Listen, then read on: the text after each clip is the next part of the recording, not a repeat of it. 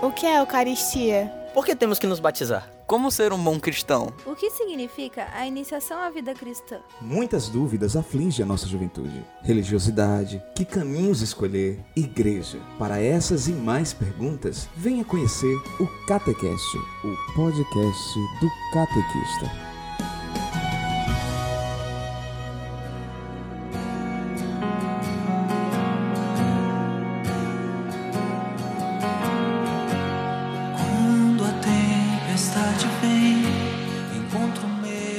Olá, povo de Deus, queridos catequistas. Eu sou César Filho, catequista da paróquia Nossa Senhora dos Remédios, aqui em Fortaleza. E esse é o seu Catecast, o podcast do catequista. No episódio de hoje do nosso Catecast, teremos um convidado, Padre Alex de Brito. Ele vai se apresentar, vou deixar que ele se apresente com mais probidade, mas nós vamos falar um pouco sobre a fé na pandemia. Olá, Padre Alex. Olá, César. Olá, queridos ouvintes, queridos catequistas. É uma grande alegria participar desta conversa aqui com vocês do Catecast. Eu sou o Padre Alex de Brito, sacerdote da Arquidiocese Fortaleza cinco anos, professor da SPAC, da Escola de Pastoral Catequética de nossa Arquidiocese, e hoje exerço a função de pároco na paróquia Nossa Senhora das Graças em Pindoretama.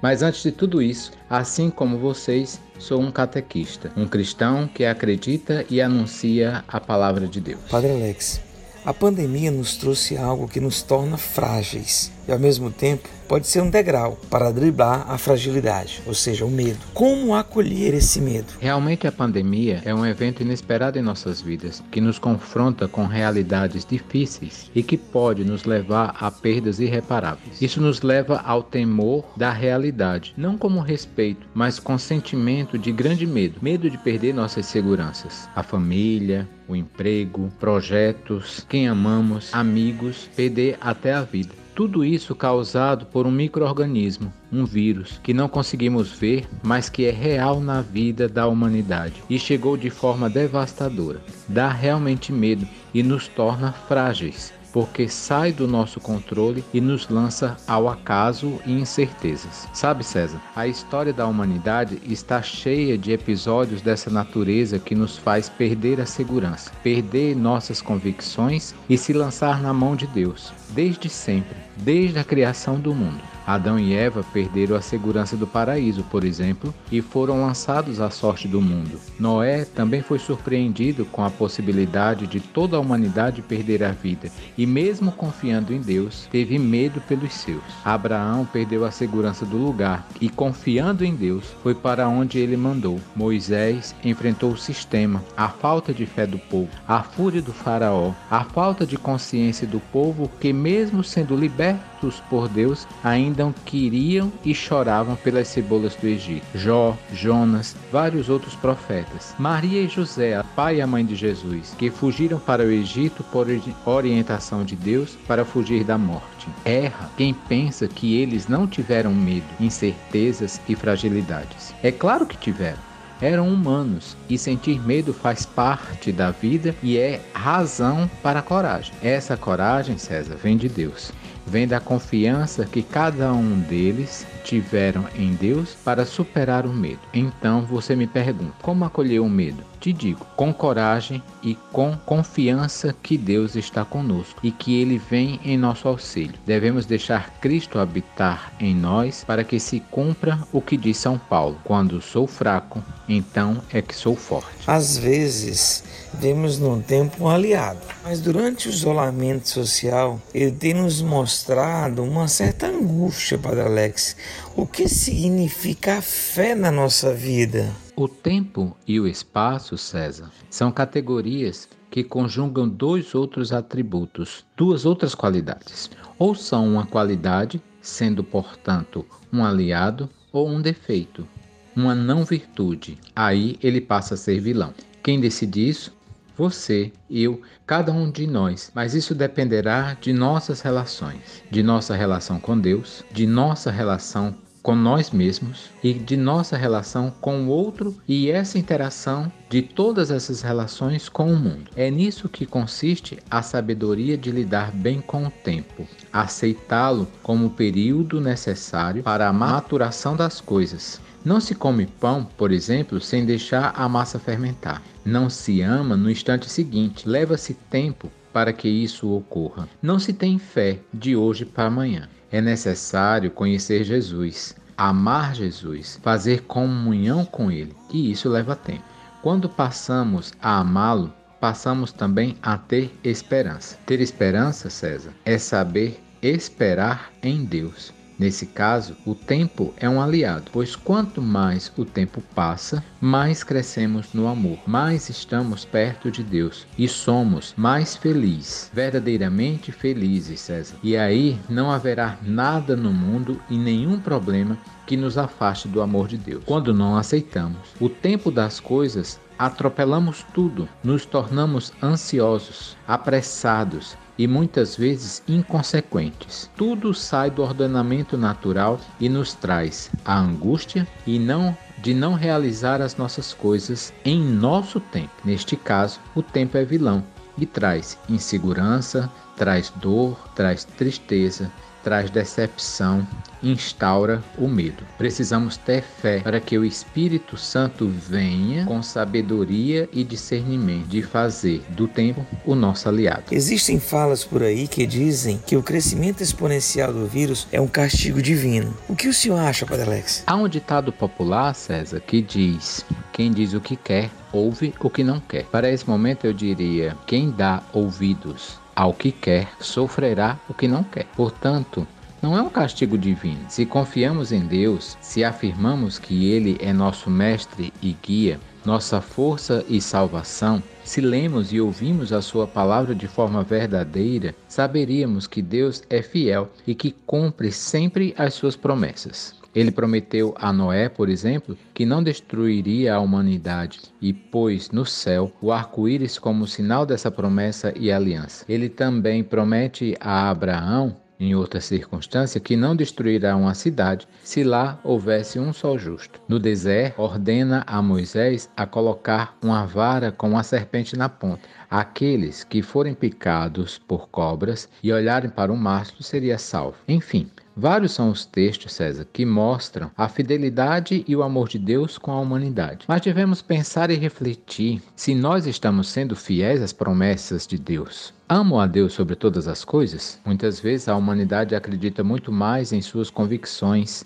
em seu trabalho, na força exclusiva do homem. Repete ferozmente pensamentos de pessoas que não se preocupam com a sua vida, mas em seus interesses econômicos. Penso que quando se faz isso, caímos na segunda tentação que o demônio fez a Jesus. Não tentarás o Senhor teu Deus. Portanto, não estamos sendo castigados por Deus, mas estamos sofrendo as consequências de nossos atos e por se achar autossuficiente, abandonar a Deus. Devemos ouvir sua voz e deixá-lo agir em nós habitar nosso coração, que ele possa manifestar sua onipotência através do amor que deveria transbordar de nós, sobre nós, no meio de todos nós. Hoje, um ato de amor, de amor verdadeiro, que podemos dar a Deus, um ato em que resplandece essa força divina, é ficar em casa, seguir as orientações da sociedade médica, proteger a você por amor ao irmão.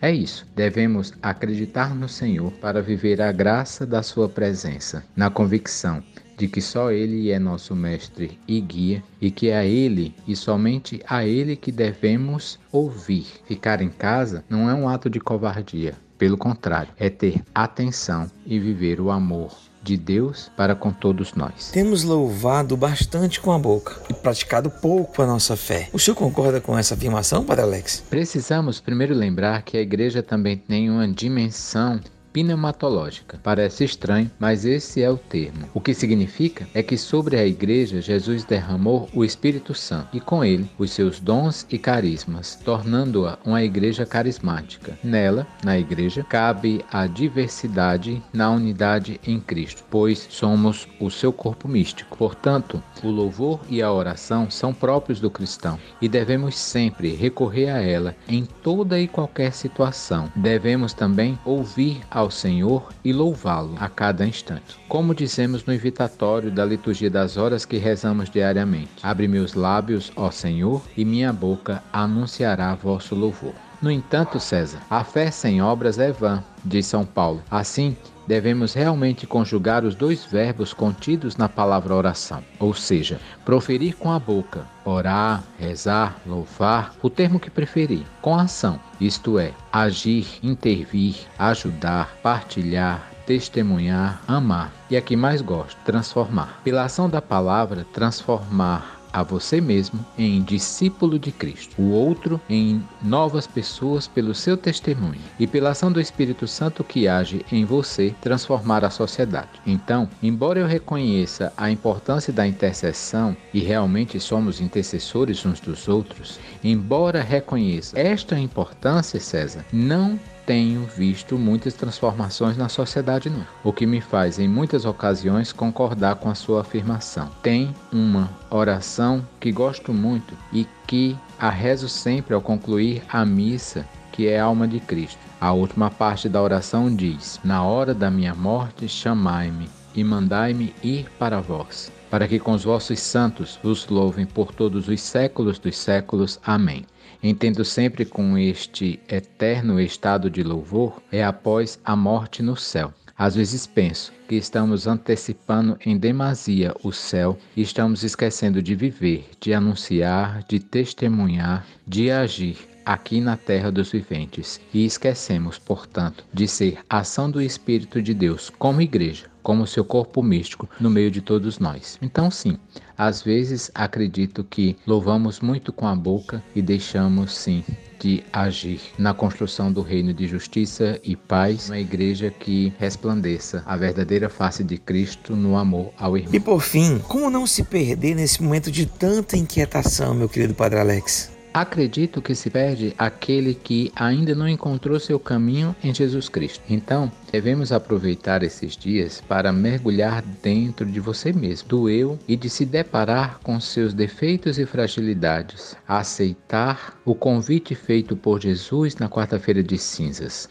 Convertei-vos e acreditai no Evangelho. Sabe, César, converter-se à boa nova de Cristo nos traz a força na alma e nos ajuda a se manter no caminho da salvação. Estar no caminho nos dá sentido de direção para onde devemos seguir. Para nos manter no caminho, no entanto, é preciso que diariamente possamos ler e meditar a palavra de Deus, participar da celebração eucarística, mesmo que seja pelas redes de comunicação, se preparar, rezar, acompanhar atentamente e realizar sua comunhão espiritual, intensificar sua oração devocional, a recitação do texto mariano, do ofício da Imaculada Conceição, o texto da misericórdia, o texto das Santas Chagas, realizar leituras de livros espirituais. Todas essas práticas nos preparam e fortalecem para vencermos as tentações e continuar no caminho, mesmo em tempos difíceis, como o que estamos enfrentando agora, nos ajudará a não nos perdermos de nós mesmos, nos ajudará a não cair em desespero e depressão. Não se perder nesses tempos é vencer a tentação do mal, do egoísmo, do hedonismo, de uma vida desregrada, para, com serenidade, fazer deste tempo um aliado que nos ajudará a crescer na fé, na esperança e na caridade. Na fé em Deus, que tudo criou na graça e na bondade, na esperança de que, com a ajuda dele, com a ajuda de Deus, chegaremos a tempos melhores, a crescer no amor a Deus e ao irmão. Por isso, deixemos que Cristo resplandeça sua luz em nossa face e que ele possa realmente viver em meio a todos nós. A dor parece não ter fim. Meu Deus, então lembre-me de ti. Grito teu nome, meu Senhor. Jesus vem me socorrer. Muito obrigado, Padre Alex. Seria possível o senhor nos dar a sua bênção? Foi uma grande alegria participar desse momento com vocês, César, e com todos os catequistas e ouvintes do Catecast. Peço que mantenham a fé, que rezem por todos nós, pelos que estão na linha de frente no combate à Covid-19, que rezem pelos profissionais de saúde, pelos entregadores, pela equipe da limpeza urbana, pela equipe de segurança pública que tenta manter a ordem, que rezem pelos governantes para que tomem as melhores decisões em prol de toda a sociedade, que rezem pelos religiosos e pelos padres que nos ajudam a manter a fé, a esperança e a caridade. E quando isso tudo passar, estejam sempre bem-vindos a vir a Pindoretama para celebrarmos juntos a Eucaristia e fazer com que Cristo renasça no meio de todos nós.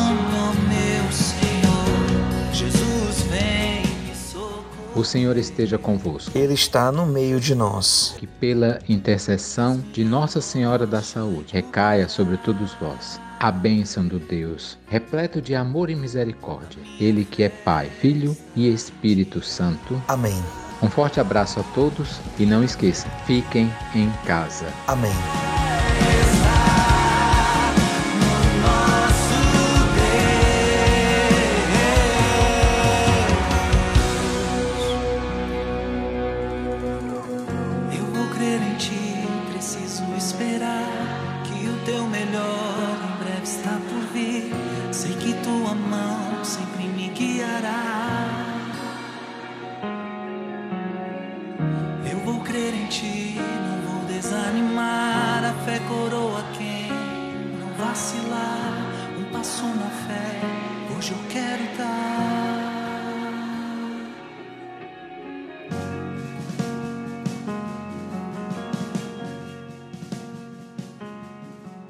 Esse podcast foi editado por Hildon Oliver.